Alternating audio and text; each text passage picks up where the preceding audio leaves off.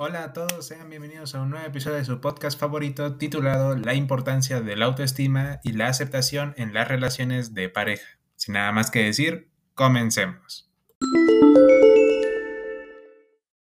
En esta ocasión veremos un video que se titula Los años maravillosos de la temporada 5, capítulo 84, hablando de mastodontes y hombres. Después de haber visto este video completo, responderemos unas cuantas preguntas que tienen relación con el tema.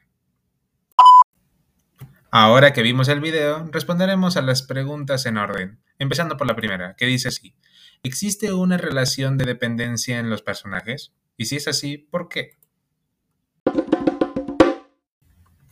Aquí claramente hay un rotundo sí, ya que si vimos el video pudimos darnos cuenta de que Kevin, que era el protagonista, era muy dependiente de las decisiones que su novia, Julie, tomara sobre él, ya que ella decidía si ella, ella le pedía que fuera a su casa todos los días, le preparaba galletas, le decía que, en qué modo debería estar el cuello de su camisa, y esto hacía de que Kevin se perdiera de varias cosas, ya sea salir con sus amigos o tener ese sentido de libertad, ya que Julie lo tenía muy oprimido.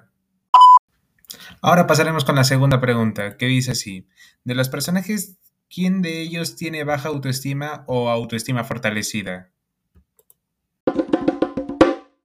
Aquí el claro, el claro personaje identificado con esto sería Kevin, ya que tiene una baja autoestima en cuanto a su relación, ya que se veía muy dependiente de su pareja. Mm, él se dejaba manipular, en otras palabras, y esto hacía de que se separara de sus amigos, de su vida normal antes de tener una pareja, y lo malo es que él se cuestionaba cada rato si verdaderamente esto era lo correcto pero mm, al final no hacían nada para cambiarlo hasta el final del video donde por fin tomó algo de valor y le dijo a su a su pareja que ya no podía seguir con la relación y decidió cortarla en frente de toda su familia.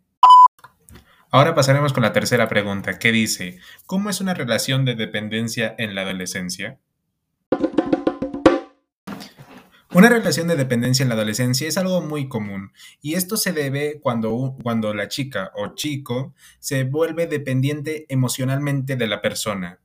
Un ejemplo de esto podría ser, digamos de que tenemos a un chico llamado Alonso y una chica llamada Elizabeth.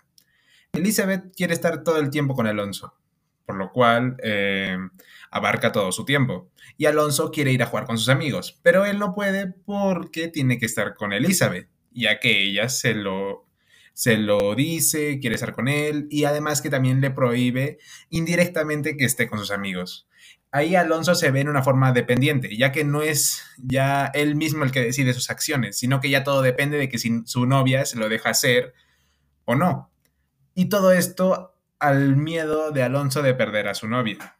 Y es así como se daría una dependencia en una relación en la adolescencia.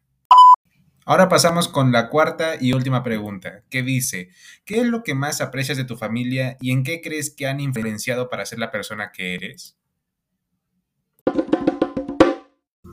Lo que más me gusta de mi familia es que siempre se mantiene junta, a pesar de las catástrofes, de las crisis, de problemas que haya entre familiares, ya sean problemas personales, problemas externos, siempre han visto la manera de reunir a todos los integrantes y pasar un buen momento, ya sea en cenas, reuniones, fiestas, cumpleaños, y pienso que eso ha influenciado bastante en mi persona, ya que ha hecho de que siempre tenga buenas intenciones al relacionarme con gente, ya sea amistades, eh, otros familiares lejanos, etcétera, etcétera.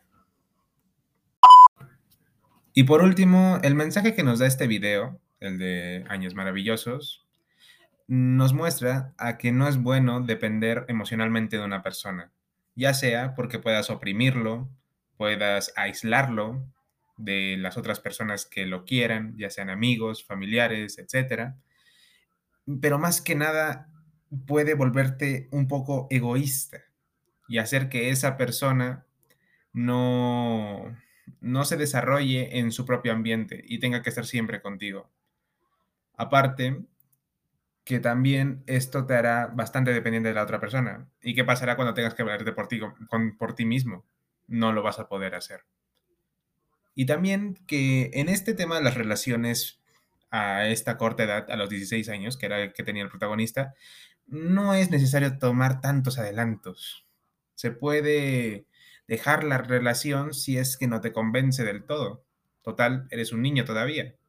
No niño, adolescente, pero el punto es que te faltan bastantes años por los que vivir. Así que no hay por qué apresurarse. Y bueno, eso ha sido todo de mi parte. Los espero en el siguiente episodio. Nos vemos.